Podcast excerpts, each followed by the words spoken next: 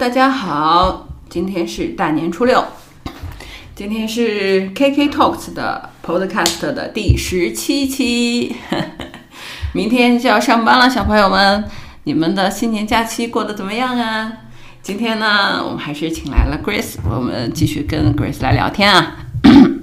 今天我们聊的主题是什么呢？是原生家庭，哇，厉害了吧？Hi Grace。Hello，K K，新年好呀！新年好，新年好！这个是兔年了，我们终于进入了兔年。是啊，是啊。嗯，好的。你过年回家，然后是哪天回到天津的？我昨天回来的，就初五嘛，破五。啊，破五回来的。对，吃吃完饺子，吃完中午饭，然后跟家人告别，回到了天津。OK，嗯啊，今天是初六啊，就是今天肯定是返程高峰啊，肯定非常非常多的小朋友是在路上。那大家因为三年嘛，可能过去好几年没回家，大家肯定是于情于理都要回家。那么好了，回家了，又受到了一波原生家庭的冲击，所以今天我们这话题来聊聊原生家庭。那么我想话题先从，嗯，因为我想很很多小朋友会来，会有人来找你看原生家庭，嗯，蛮多的。挺多的啊。对，春节的时候还有人来找我。但是你不是不看二十五岁以下的吗？对啊，如果他们二十五岁以下，我就不会给他们看盘啊。但是可能有的时候会给一些人生建议。给一些建议吧。呃，OK，嗯，哦，实际上我觉得原生家庭这个事情，就是其实其实怎么说呢，就是其实很困扰的，尤其尤其中国人，因为就是跟原生家庭又很紧密嘛，你那个联系。就是不管从社会层面上还是各种意义上，它都很紧密。它不是一个，然后呢，你紧密了又会受到伤害。嗯，你离得远了吧，就会受到谴责，还不是社会的谴责，是自己内心的谴责。对，会有啊，会有谴责，会觉得说自己不孝顺，尤其是大家都独生子女嘛，对吧？家里又只有你一个孩子，嗯，啊，我觉得就是把这个事情弄得很复杂了。那么这样吧，你我们先聊一下，二十五岁以下我们就不说了啊，当然一会儿也可以聊。那么呃，是不是二十五岁以上也大有人在，就受原生家庭的困扰？嗯，有的，我有很多客户，他们可能就三十多岁、四十多岁，嗯，呃，可能年纪还要再大一些，他们依然就是在内心深处和原生家庭有一些纠葛，会造成他们的内耗，这程度不一样，但是可能会在某些事情上，或者是某些时候，比如说像春节这种。大规模的，大家都回到原生家庭去了，又见到了很多的亲戚，不光是自己父母，对吧？Tony 变成了村花，就是这种。对，然后很多的往事吧，嗯、过去的事情、现在的事情，就就浮上心头嘛。对，嗯，就是一线城市里的 Rebecca 回到了家乡，是村里的小花儿，就是这种。呃，对，有有有的有的。对，就是、嗯就是，嗯，我觉得这个事情啊，其实就是还对中国人来说尤尤其困扰。我觉得是不是对女生困扰更多一些？其实对男生也是一样的。我觉得好多好多年前啊，因为我有很多的客户是，就是他们在大城市里、一线城市做的还是非常优秀的，比如是医生啊、律师啊，就这样的一些朋友。我记得可能大概有快二十年前吧，我有一个医生的客户，然后呢，他过年的时候大概就在家待到初三，然后他就回北京了。然后呢，他就跟我说过，我也不知道为什么，就是好像很多人都愿意跟我聊天儿嘛。啊当然当然，你至于戏吗？对，然后呢，他就跟我说，他说我每年回家，我只能最多待到大年初三，我实在就是待不下去了，我必须得回到北京，然后我要有一个自己的空间，空间对，不想跟原生家庭在一起那么久，会会让自己变得不开心，或者是怎样，就他无法。就是一旦他在大城市做一个很好的工作，有他自己的那个生活，他再回到原生家庭的时候，他就会有更多的不舒不适应。对，嗯大家不是说了吗？这个北上广深容不下肉身，是吧？十八线城市容不下灵魂，这个嗯是、是一个困扰。这样我们聊具体一点吧。我觉得原生家庭，我们先先不谈和亲戚，嗯，我觉得，因为亲戚的困扰只在过年发生，对吧？但是和原生家庭和父母之间的关系，实际上是一个人很大的主题。对的，对吧？嗯，我们先从普通意义上来聊一下，就先不谈星盘，因为那个有点个体命运嘛，对吧？我们就说普通的这种里面来看，我们因为我和 Grace 都是七零后，我们俩现在也不惑之年了啊。就是我们说一下我们现在这个年纪和我们年轻的时候看待这个东西的不一样。比如说，比如说咱俩觉得还是比较有典型意义的。嗯，对，我觉得咱们俩是那种比较独立的女性。哎呀，惭愧惭愧啊，小朋友们，惭愧惭愧，你们就姑且这么相信吧。嗯。嗯，是这样的。我觉得我在年轻的时候呢，对于原生家庭的那种感觉是，你既想去依恋他，然后有很多的事情你又很难，就是很难很愉快的在原生家庭里边呃成长。嗯嗯，或者说。我觉得其实占星在很大程度上就给给了我原因，为什么啊？OK，嗯，尤其是不光是看我自己的星盘，因为我的星盘里边原生家庭代表是一个主题嘛？是个主题，是有是有很深的主题的，就是甚至可能是一些业力的主题。然后还有那个说一下，我也有，我也有，对的。所以我其实不是。呃，不是特别愿意去谈这个事情，但是呢，因为随着很多人来来咨询嘛，然后我我在疗愈别人的时候，其实自己也受到了很多的疗愈，哈，想明白了很多的事情，然后现在对这个事情呢，我感受又不太一样了。其实以前可能会更多的觉得自己是一个。就是想要去取悦原生家庭，想要去取悦父母，想要去满足他们，然后就那种家里的乖乖女嘛，就是希望爸妈都好呀，他们喜欢我呀或怎样的。虽然我也是独生子女啊，然后而且他们也不溺爱我，嗯。但是现在随着自己有了自己的生活呀、事业呀、家庭啊等等哈，我就觉得更多的是独立了，就是精神上独立了，而且也能够更客观的去看待自己的原生家庭以及父母的原生家庭。其实有很多原生家庭的问题，它是代际遗传的，就是。你可能好多人来说，呃，他们会说父母对自己不够爱呀什么的，但实际上你回去去看一下你的父母，他们的父母可能对他们也不够爱。如果说你的父母可能对你有很多的伤害啊，可能你去看再往上找，他们的父母对他们有也有同样的伤害。这个呢，就是在不光是看自己的盘，你可能看家族占星的时候，父母的还有他们更上一代的一些主题，你能在很多直系血亲的盘上看到相同的主题。所以呢，就是所以觉察很重要，对不对？觉察很重要，就是占星它是一个工具，它能够帮到你去觉察很多，就是你你可能用理性分析分析不出来的。有很多人他痛苦，他是因为觉得父母应该是爱自己的，然后别人家庭好像特别好，但实际上他是不明白自己可能和别人是不一样的，或者说他可能只是一个普通的家庭，但他却觉得他是那个糟糕的家庭，他是个受害者。这样吧，我们先大概说一下啊，就是原生家庭分几种，我们先说。有没有？就是你有没有见过原生家庭特别好，就是父母感情也特别好，对孩子也特别好的，就是你见过、听过或者就是知知道有吗？周迅啊，周迅啊，OK，对吧？周迅的原生家庭，父母很相爱，父母对他也很好，很宠溺，然后他想干什么就干什么。啊，好的，周迅有一个了。对。然后呢，我我我身边 我见过，我见过两个，我见过两个，一个是我的初中同学，一个是我就是工作以后的以前单位的同事。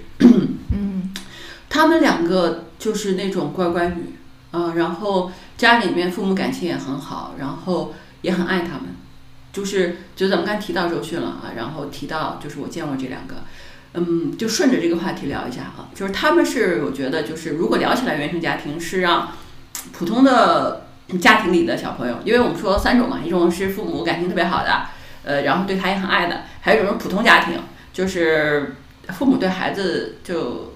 普通不能说是不爱，对吧？然后供你吃，供你穿，供你上学就 OK 吧，对吧？但是这种家庭里，就是普通的关系啊，就是还有呢，可能就是父母家嗯就不好的啊，对对孩子不好的，我们就先不聊这个，我们先说第一种，就是对孩子很好，就是原生家庭特别好的。我们理论上都认为这种家庭出来的孩子会特别有爱，对，会人生顺顺遂。嗯，你先说，你觉得呢？我觉得不一定，嗯。因为，嗯，就是人这一辈子啊，他虽然原生家庭会给他很多的东西，给他很多的底层的逻辑，就潜意识的影响，这个是原生家庭对一个人最本质的影响。嗯，就像周迅依然相信爱情，对他依然相信爱情，不管他经历了一些什么样的事情，他他还是相信爱情的，因为他见过，因为他见过，他原生家庭也是一个充满爱的家庭，他知道这个东西是存在的，只不过他可能没有遇到。但是他是有的，然后呢，这个就让他不会害怕很多的事情，比如说，即使嗯受伤害了或怎么样的，他依然不去抱怨或者怎样。他会继续去寻找，他就很有勇气和希望。这是原生家庭一个非常正能量的影响啊，这就是好的家庭嘛，好的原生家庭。包括那些比如说父母做生意的，就像在什么江浙那一带，有很多原生家庭，他们都是世世代代做生意的，他们给孩子的这种财商的教育就非常好。那这些孩子，他不管说你是读书读得很好，还是说就读书一般，他都能有很。就是本能的，就是从小耳濡目染的这种做生意的本能和这个基因这种 sense，他的家里人会给到他这个，所以他们生活可能在物质上面他们是很富有的，或者说他们可以白手起家，然后去创造自己的财富，这都是原生家庭给的。OK，嗯嗯，我就说我身边这两个例子，就是我刚才说了，那是我见过的，就就真的是很好的，但是我不得不说，就是这两个呃朋友吧。就是他们后来的成长的人生都不算很顺利，嗯，都不算很顺利。首先，他们当然很有爱，你知道，他们做朋友就是特别好，很 nice，人又单纯什么的。但是后来的人生际遇就不太好，就是其中一个是，就是结婚遇到了一个不太好的人，嗯，然后就孩子后来他离婚了，然后单亲吧，带着女儿，女儿非常叛逆，然后母女相处也有点儿。不太顺利，嗯，然后另外一个朋友呢，是他自己身体不是非常好，嗯，然后呢，我觉得啊，就是这件事情让我反，就是他们让我让我去去想啊，就原生家庭特别好这个事儿，我觉得当然好处你刚才说了，比如说孩子会充满爱，然后很开心嘛，童年啊什么都过得很好，可是这里面有一点弊端，我觉得。当然，我觉得跟人家庭幸不幸福不是必然联系，但是他很容易成长成这样，就是他特别单纯，然后特别容易相信人，嗯，然后就很容易，我不能说很容易，就是说相对容易被骗、被蒙蔽。另外还有一点是，就是父母相爱这个事儿吧，坦白说是个小概率事件。我现在认为，就是父母之间，就是他们非常相爱，特别好，这是一个小概率事件。他们能遇见爱情，不意味着你必然能遇见爱情。爱情是一个，是一个偶然性，我觉得。所以，如果就是父母是这样，然后抱着这样的期望去去看待自己的婚姻什么的，就会觉得其实没有自己想象中那么好吧？你觉得会会这样？会这样的。而且你看，我们是七零后嘛，我们的父母那一代人就是四四零后，嗯是吧？我我爸妈生我是比较晚的，嗯，他们都是四十年代的人，他们那个时候，嗯。其实结婚并不是说要有爱情，当然，呃，包括其实我我前两天看一个视频也是，就是人采访那个少数民族的一姑娘说，你们这个民族是吧，可以接受婚姻没有爱情吗？他们说我们完全接受呀，就是我们的婚姻是可以没有爱情的，嗯，所以就这个爱情这件事情吧，其实并不是所就是大很多人很多婚姻都去追求的，但是那个时候，比如说我们的父母们，他们可能会去追求门当户对啊，或者是比如说看人品啊。这个东西特别多，他们就是首先你要选这个人人品，然后二一个看他责任心啊，然后看他上进心啊，是看这个来去就是组成家庭的。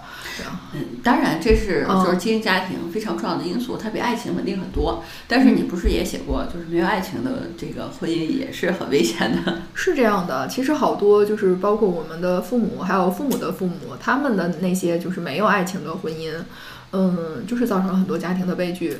所以人生就是很艰难。对，但是遇到爱情这件事情是小概率的，是小概率的。对，而且有的时候就是大家可能会把那种，嗯，对于爱的自我投射，就是当成爱情。其实爱情它是在两个精神完全独立、生活也经济也独立的人之间发生的。美好的事情，而现在很多我们关于爱情的东西，它并不是这个。可能他男孩女孩还在上学，还没有经济独立呢，然后就是互相倾慕，对吧？这是青春期的这种，嗯，少年慕慕爱很正常。对对对，但是这个爱情呢，它不一定是适合走入婚姻的，它也可能在。婚姻中会遇到各种各样的问题，就像就是以前那个民国的时候，不是有好多的作品嘛？就两个人，两个才子佳人，什么私奔了，最后就是特别惨，对吧？中国人是喜欢私奔这种戏嘛？呃，就是你光有爱情也是不行的，因为因为婚姻它是柴米油盐更现实嘛。对，它是在现实的基础上，你去有爱情是更好。但是如果就是没有这个柴米油盐的基础，你就光去追求爱情，那也是很糟糕的。那少男少女为什么好呢？因为他们不用挣钱，他们没有那个工作的烦恼，他们的钱是爸妈给的，对，所以他们可以完全去追求这种，就或者享受这种纯纯的感情，这当然也很美好。但是它和婚姻是两回事，我一直觉得它不是一回事。OK OK。然后还有就是，呃，当代人，比如说呃，工作以后再找这种爱情，你会发现很难找，对吧？因为你首先得自己独立，你精神也得独立，你知道你自己想要什么。但是很多的时候，你不一定能够遇到那个合适的人。还有就是，呃，你可可能也不太明白自己到底想要什么。有的人可能他就觉得，哎，这个人一定要长得帅呀，就是。有一些恋爱脑姑娘啊，或者阶段性的恋爱脑啊，她就是可能就被这人的某种感觉，她就吸引了，她也没有去考虑太多。OK，我们先回到原生家庭这个问题。对，先不说谈对象这个事儿啊，先不说谈对象这个事儿，我们先回到原生家庭这个问题来。对，就是你要回到原生家庭的话，就是刚才不是说没有爱情的婚姻是很糟糕的嘛？可是。大大部分的婚姻可能是没有爱情的，我觉得也不是糟糕，没有糟糕，嗯，只是说就是大部分婚姻都是没有爱情的，所以比着爱情作为必要因素去考虑的话，可能比较艰难，我是这个意思。嗯，我觉得好的家庭哈，就是那种父母之间他们要就是都很有责任感。嗯，对的对的，他们是有共同目标的，比如说他们俩可以没有那么爱，没有爱的死去活来那么爱，但是他们也不是没有感情，但是他们都对经营家庭很有责任感，以及对这个孩子很有责任感。对他们是有共同目标的，比如说要养育一个孩子，要把他养大成人，对吧？要教育他，然后照顾老人，照顾老人，或者是呃把自己的家庭就是建设成什么样子，他们是有一个共同目标的，就有点像开公司俩人合伙。啊，我觉得其实这个就已经很好了，这个其实就已经很好了。对，嗯，其实如果大部分人是在这样的家庭里，也已经很不错了。嗯，对的。但是你会发现，那些就是纯粹是奔着爱情去的，当爱情消失了的时候，他们发现没有物质基础，就像那个私奔的人，那就很糟了。而且还有一些人，如果他就是一味他就是追求爱情，当爱情没有了，他可能就会离开这个关系。这倒是。对，好，我们回到一个普通意义上的，就大部分人，我觉得年轻人跟原生家庭之间有各种撕扯，不是牵扯，撕扯是很正常的。就是你二十多岁想独立嘛，但是你经济还没有独立，爸妈又管着你，你又觉得你要自由啊什么的，所以这个时候冲突会比较激烈。你来找，你看的小朋友是这样。嗯，他们大多数人觉得父母对自己的控制太强了，其实因为他们经济的问题。这个东西啊，就是我也要说一句，就是在今天的这个时代里面，就是年轻人想要就是获得经济上的独立，是比以前更艰难了。确实是这样的，嗯，但是他们不想接受就是父母对他们的控制。嗯，这一点我要就是语重心长的跟小朋友们说一句，就是你的独立性跟你的经济性是直接挂钩的。你经济上越独立，你精神上才能不被控制，就是才能嗯抵抗父母的控制。如果你的房子是你爸妈买的，你的车是你爸妈买的，你的生活里面大部分的开销是他们承担的，嗯，那他们对你的生活指手画脚，以及他们的生活，他们说的你必须听，这是一个必须接受的事情，你没有什么可反抗。是这样的，它就是一体两面的。就是一个人如果他自己的嗯经济能力不足以独立的话，父母还是会把他当成一个就是没有自己独立生活能力的人孩子来照顾。所以呢，他们给你的那些建议啊，或者是某某些你认为是控制的东西，其实也是他们他们觉得他们是对你好，他们是在照顾你的另一部分。对，嗯。所以这个就是怎么说呢？就是因为我觉得现在年轻人比较困惑。你比如说大学毕业了，我是留在大城市里面搏一个未来，还是说我可能回到我的小城市里面，我就要听我爸妈的？就是这个选择是很挣扎的。哎呀，有有不少孩子是这样来找我看盘的。嗯，对。比如说研究生毕业了，他留在一个比如说二二线城市或者新一线城市，那个城市非常有生机活力，但是他回到原生家庭的那个城市呢，就是小县城，嗯，他可能能做一个当地的公园儿，嗯，然后生活就是一眼能望到退休，对对对，哎，对对对，然后关系也比较简单，嗯嗯，收入也还可以，但是他可能就很挣扎，就就像你说的，我到底是在大城市搏一个未来。还是回家去过一个父母说了算的生活，但是我比较相对来说安逸。嗯，但是痛苦，会有痛苦，会有不甘心，因为你看他们在这种大城市，想要在大城市留下的人，他都是学历啊、能力啊比较强的，他至少有一种可能性，对对对，他才会考虑留在大城市。对，然后他这个时候回去，他就会想另外一条人生的路径是什么。很两难。说真的，我觉得这个选择是非常两难的，因为你也不能保证你留在大城市你就一定能混出头，对吧？而且说真的，我觉得各种各种反例都有，就是比如说留在大城市待了五六年，嗯，也没有办法在一线城市买房子，对吧？可能过着还可以的生活，但是依然没有安全感，因为你在一个大城市里面，如果你没有房子，就没有安全感。我觉得安全感是相对的。假如说，就是你在大城市，你的目标很明确，你你并不是说要留在这个大城市，成为这大城市里边的一份子，一份子，你只是来这儿挣钱的。这种他一点也不纠结，他就是找个房子租，因为这样的话，你可以多攒一点钱，多攒点钱，然后比如说回家老家买一个好房子，或者再去一个二二三线城市，就是比大比一线城市要要稍微差一点，但是它也很发达的这种城市，买一个很好的房子。那一线城市就是用来去赚钱的。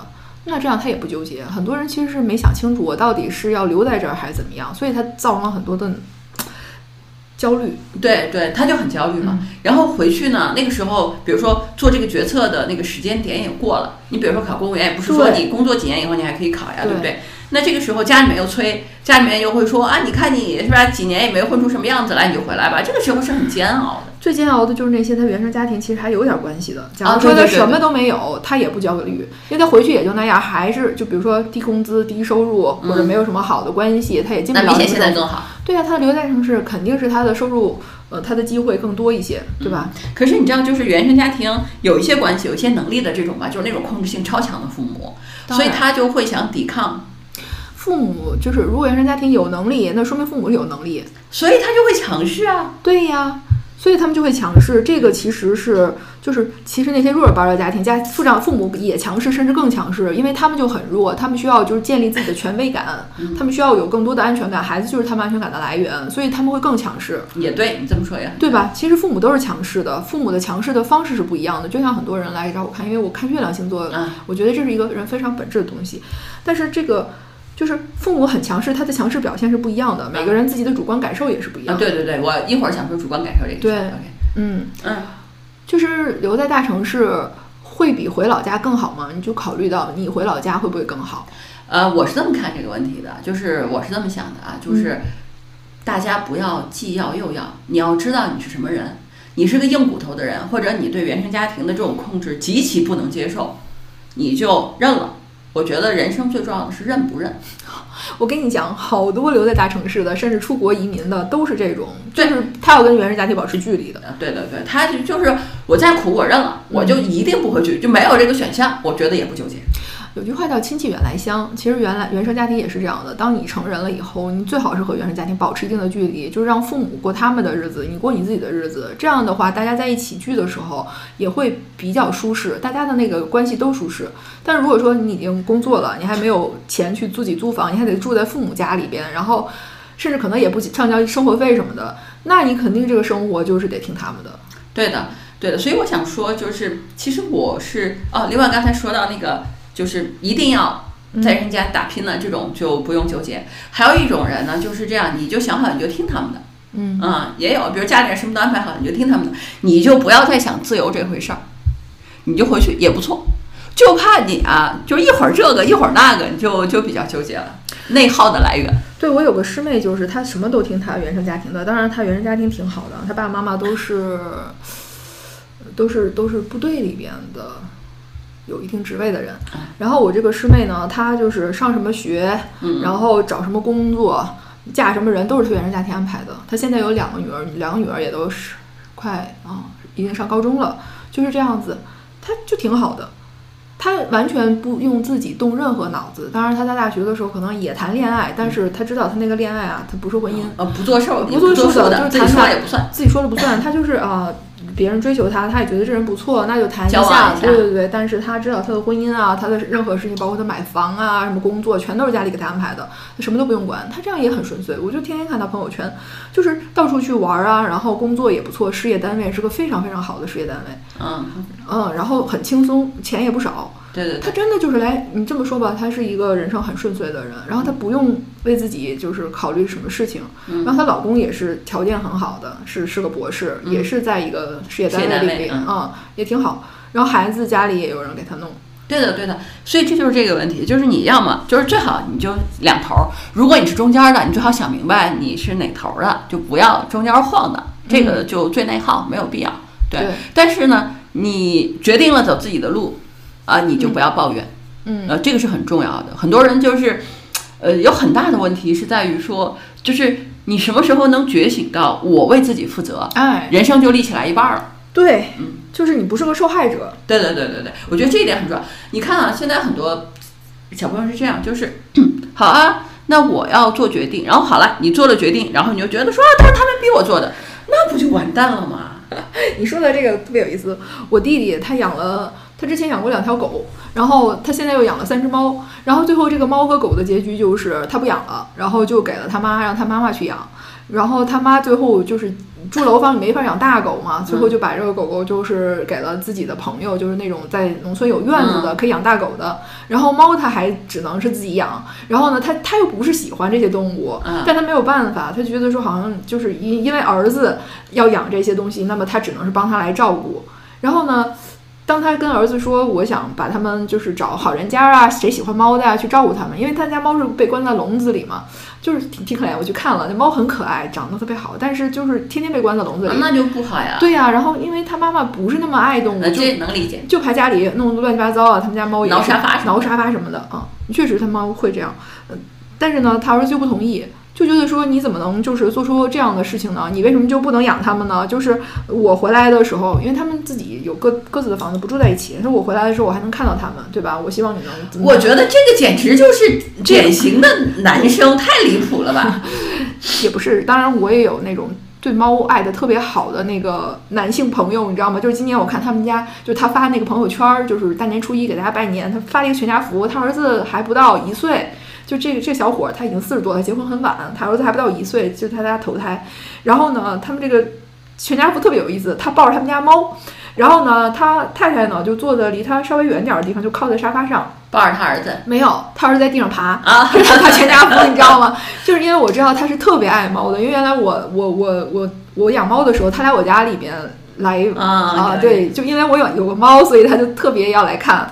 呃，反正就是也有那种爱猫的，就是愿意为猫负责的。不，我是想说的是前面你前面的那个态度，就是你要么自己养，然后你又不养，你又要求别人负责，对让满足你就是指你回来玩一玩的态度。我跟你讲啊，这这我为什么讲这个例子呢？就是你刚才不是说嘛，就是很多人他想做一个选择，然后呢，他不肯自己他不肯负责。嗯其实养猫这件事情，就是养小动物这件事情，就是一个很很明显的一个事情。你想养它，你就要对它负责。你看我家狗今年十五岁了，嗯就刚过十五岁，它是半岁的时候，就是我偶遇到的。然后呢，它的主人因为要离开北京了，就是没有办法继续养它，要回老家嘛，带不回去。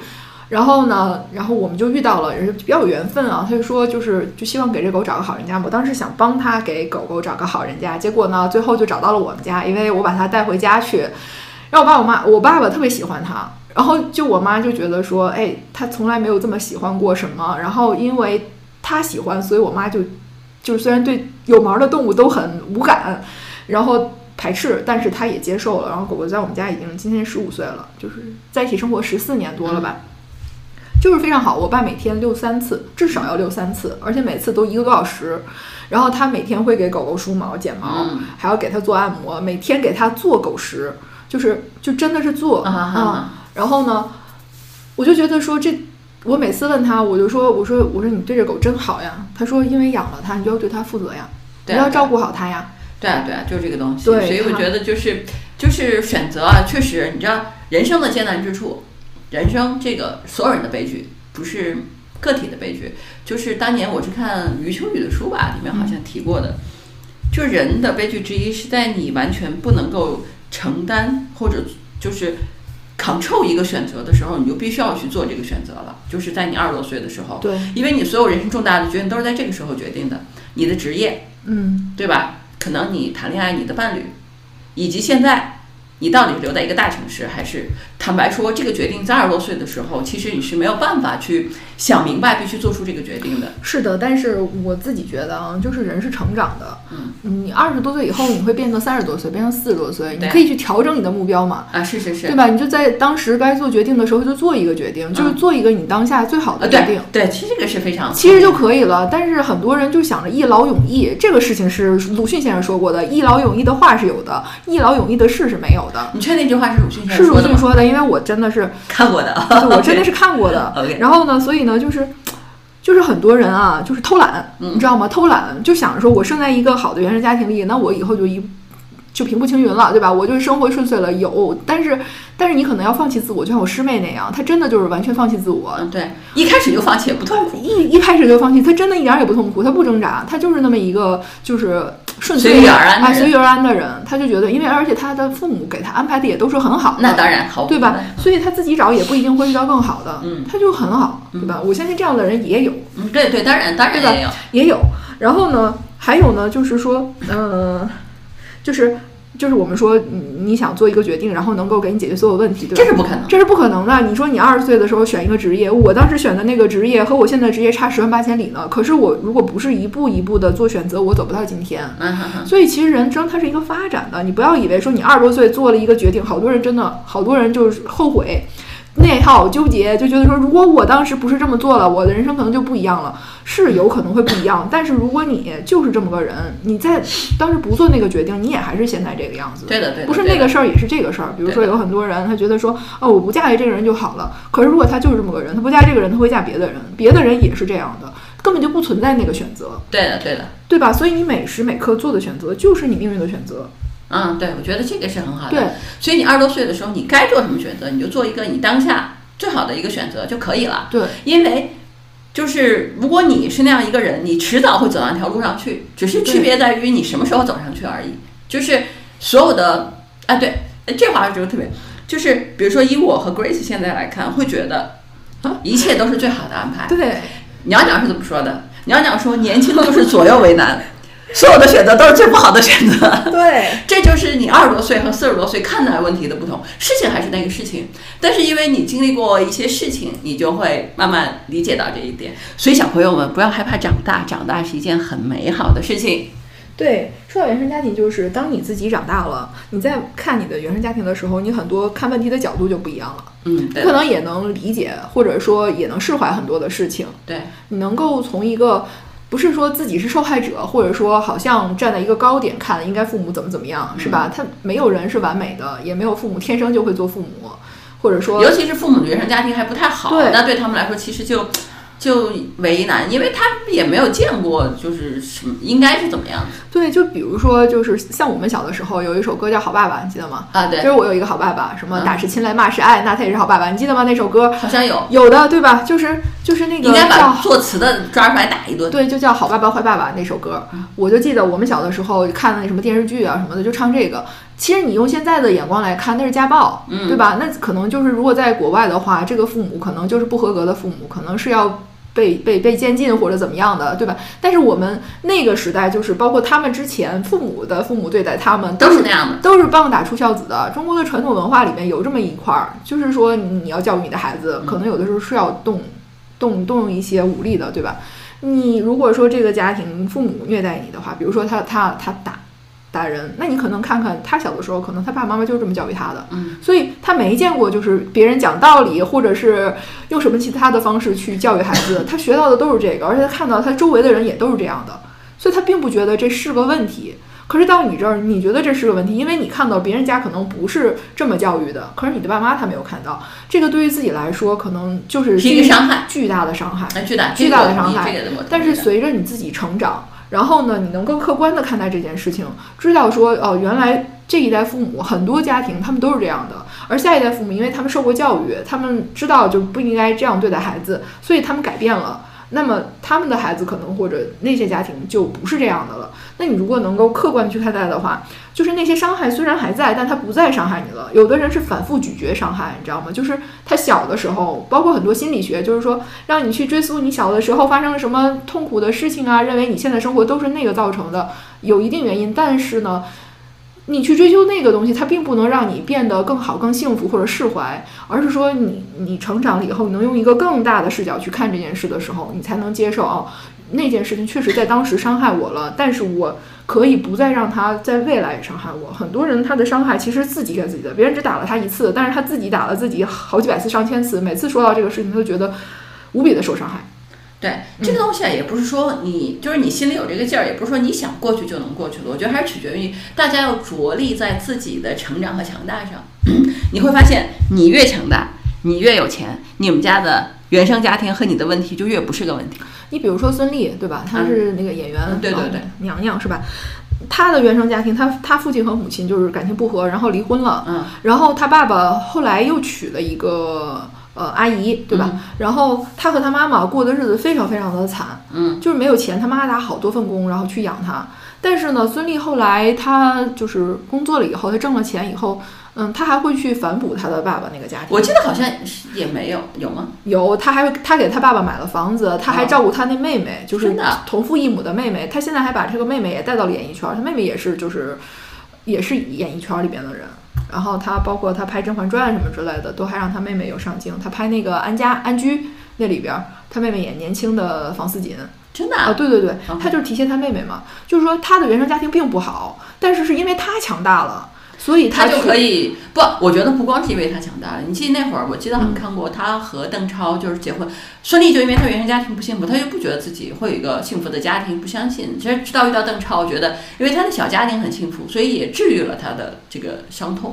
我觉得这个也很重要的，不是说不是说我觉得光他自己强大就行对，就是方方面面的吧，我们就是没有办法那么详细的去啊，说，对对对。但是无论如何，就是一个人你自己成长了，不管是你通过获得了一个好的感情，还是说你通过经济上的独立，独立，对吧？或者经济上你有更更多的自主性，然后你自己变强大了以后，你看待事情的角度会不一样的。对对对对对。其实那些就是比起就是父母离异啊，然后我更同情那些就是父母不相爱、互相伤害的那然后些家庭。哦，然后还非得在一起，对，非得在一起，而且最可气的是为了孩子。对对对，这个太离谱了吧？这个原生家庭的伤害是巨大的，真的是嗯巨大的。就是你不要以为孩子不知道，就是孩子他在小的时候，他可能两三岁他就知道父母互相相爱不爱不相爱。有好多小孩儿生病，你知道，就是比如说突然的就得白血病了，或者突然就得癌症了，生了很重的病，那些就是父母之间的感情有问题。这个孩子他在用自己生病这件事情在让父母。的关系再好起来，就是共同关注他，然后这个家才有凝聚力。有有很多就是父母感情不好的这样的家庭，孩子他身体不会好的，就不太会好，啊，对，我理解这一点、嗯，啊，所以就这种才是最大的伤害，是巨大的伤害。真的是。对所以，所以就是千万不要就是这种，就是把，就是因为可能听节目的很多也不是小孩子了，可能已经结婚了，或者是有自己有孩子，千万不要把这种。东西就是人生可能不满意的东西，迁怒到孩子身上，说我都是为了你不离婚，不要啊！你你想离你就离呀、其实这就是父母不肯负责任。我觉得就是不肯负责，他不能怪自己的父母，他就怪自己的孩子，这是太离谱了。对，就是很多人都不会为自己的选择负责的。就比如说，他可能会在一个呃，就是其实他能看得出来父母不相爱，然后也不爱他，甚至可能对他不太好这样的家庭，其实他完全可以就离开这样的家，然后自己去寻求自己想要的生活，这不是不可能。因为在这个现在这样发达的一个社会里边，工作机会多的是。但是他们又不想付出努力，然后他们又不想为自己的人生负责，不想承担任何的风险，他们就所有找到源头，就是那些去找心理医生的人都是这样的，他就想找一个理由，然后就把自己一生所有的不幸都怪到那儿，这其实就是一个弱者的思维。嗯嗯，如果说这个人不能说他是强者还是怎么样吧，就是他是一个正常的人的话，他就应该能够分清楚自己的生活哪部分是原生家庭造成的，哪部分是因为自己还不够强大造成的。那么我要为我自己想要的生活去付出努力，我付出足够的努力，然后我一定会看到改变的。那么之前的那一部分，可能在他生命中的影响力就会越来越小，越来越小，对对对对，这个我是同意的，对吧？所以就是我知道很多小朋友就是原生家庭的问题，一会儿我们会聊一下。啊，虽然已经很长了，但我们还是聊一下，就是比如从星盘来看这件事儿。但是我觉得普通意义上，普通意义上，你二十多岁的时候，你可能跟原生家庭关系很紧张，对因为你想自由，你想独立，但是你经济上没有达到这个，但是你什么都想要，但是你没有能力取得它，你可能会怪罪你的父母。对，然后你会有很多的愤怒，其实是对社会的愤怒，但你把它转化为对父母的愤怒，他们代表了社会的压力，他们代表了权威，他们代表了你不喜欢的东西。这个时候是非常紧张的。还有，然后呢，慢慢的，你可能到三十多岁的时候，其实这时候就有一些缓和了。本质上是因为你强了一些，父母年纪大了，弱势了一些。对，这个是在慢慢转换的。等，比如说像我们，我们现在已经过了四十岁了，其实就是我觉得原生家庭的关系又不一样了。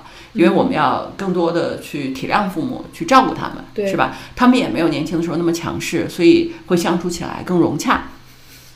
所以大部分是我觉得啊，我我不这么觉得。我告诉你，有的家庭、嗯就是他会比他年轻的时候更强势，你知道吗？父母啊，对，因为人的命运它是周期性变化的，就是人人呐，就了解自己是非常难的。就比如说。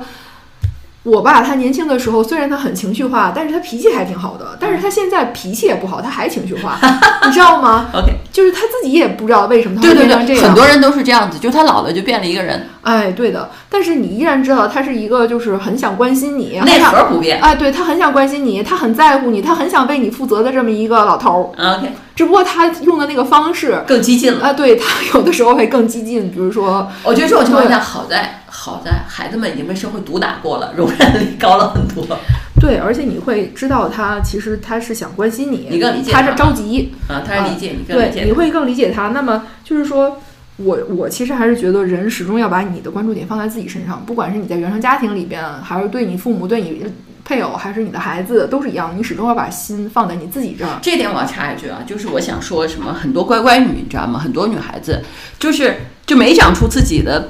就没长出自己的脑子和骨头来，你知道吗？就是父母说什么是什么，他们需要认可，需要让父母表扬、夸奖。然后这种我觉得就是从小是乖乖女，然后听父母的安排，然后嫁给谁或者怎么样，然后所有的不幸福什么的，然后回到家又被打压，或者是认为就是这样子的，怎么怎么样？我觉得这个是有点惨的，这个有点惨。还有一种特别普遍的惨，就是乖乖女的惨，就是她是学霸。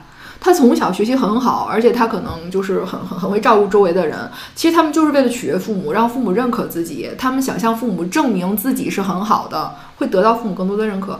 这样的人其实是非常非常惨的，因为他们可能上了一个名校，比如说读了个什么协和的八年的医学博士，对吧？然后出来以后找一份工作，但是他根本就不想当医生，只是因为父母想让他当医生。他为了满足父母，他付出了他青春几乎所有的美好的时光，然后去做了一份他根本就不想做的工作。但是他又不知道他能做什么，而且沉沉没成沉没成本太巨大了，他又离不开那个体制，体制，这才是最最痛苦的。啊，因为是因为工作要占用我们很多很多的时间。我觉得就是我能给这些小朋友以及刚才那个的小朋友的建议是这样啊，即使你是女生，就是就是就是你也要在你成年，比如你二十多岁的时候，你要有意识的，就是和原生家庭保持一定的距离，并不是说你不孝顺，而是说只有保持距离，你才能有自我，你一定要有自我，你没有自我，你就不知道你要什么。我跟你讲，很多人就没有自我。四十多岁的人，也有很多人不知道自己适合做什么，擅长什么，能干点什么。他们希望找到我来告诉他们这些。我觉得这就是胡扯，因为一个人你是什么人，你的心里是有答案的。你知道你自己是什么人，虽然可能那个没有你想象那么高大上或者怎么样的，但是那是真实的。所有真实的东西都是最有生命力的。你去不断的去自我发掘，然后就能够慢慢的滋养起那个自我的东西。它就像一个小火苗，就是我们很多在那种呃，就是原生家庭，可能有的给了我们一个温暖的呵护，有的可能给了一个冰壳，就让你那个小火苗。就是没法燃出来，但是当你长大了，你应该可以帮助自己打破外面的桎梏，然后培养自己内心的那个东西。就是你喜欢的任何东西，每个人都有天赋的。所有的人来到这个世界上，他都是有，都是被祝福的，他都是有礼物的。但是，就是原来你的原生家庭，其实它是一个环境。他可能父母不了解你，他可能打压了你，他可能不认可你。比如说我小的时候，我我很喜欢做什么什么，但是我父母觉得说这以后没法谋生，那你不能做这个事，他就生生的不让你去做了。但是到了我长大以后，我也不再去做那件事情了。即使我有天赋，我也不去做了，因为我后边这几十年的教育让我和那事儿越来越远了，它只能变成我遥远的一个梦，对吧？但是呢，有些人呢，他其实是。可以去尝试一点做自己的，特别是如果他在二十多岁，他已经有工作的时候，他有一定的收入，他可以去花一点时间，花一点钱去滋养自己内心自己真的喜好的这个事情。你不一定要让父母认可。有好多人特别扯的是什么？他就是我既不想听父母的，然后我又要向父母证明我的选择是对的，这简直就是一个没有必要的事情。因为你父母不认可的事情，你自己想做你就去做就好了，你没有必要说我要做了，然后我还要给你们看，还要让你们。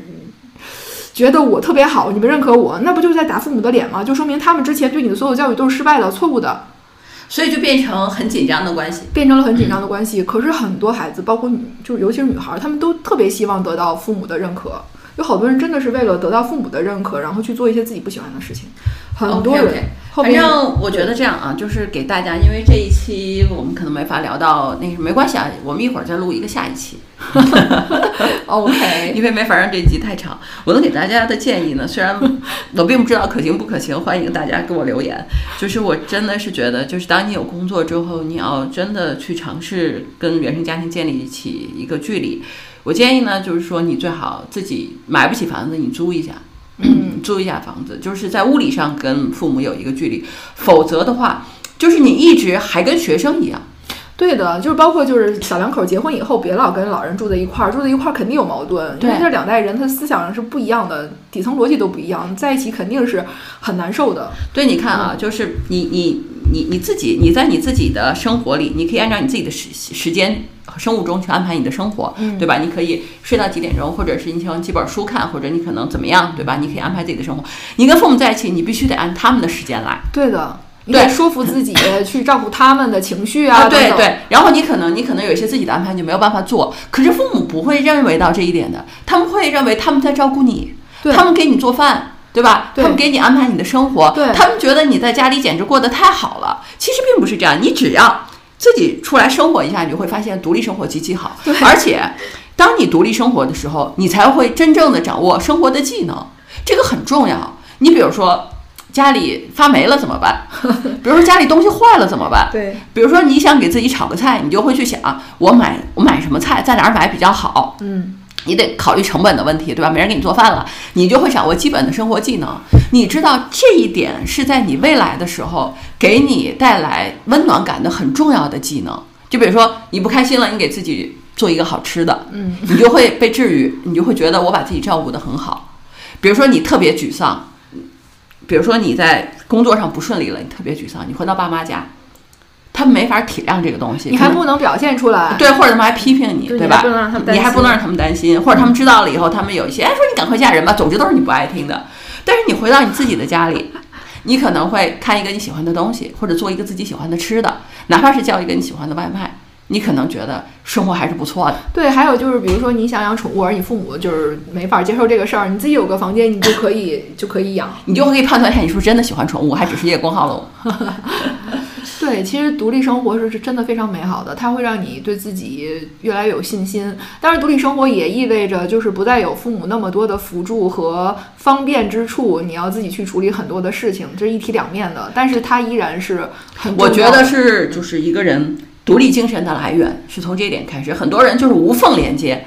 依赖先在父母家，嗯先在父母家待到结婚，对，然后好了，你结婚以后，你还是不会做饭呢，对吧？你还是不会熨衣服、烫衣服、收拾啊，你还是不会，就是家里发霉了、灯泡坏了，你还是不会啊。确实，我跟你讲，现在很多人都是巨婴，就很多人都是巨婴，就是他可能都结婚了，他还是不会做这些事情。比如他生个孩子，他认为这是给我父母生的，我是完成任务，然后就照顾孩子，他也不会。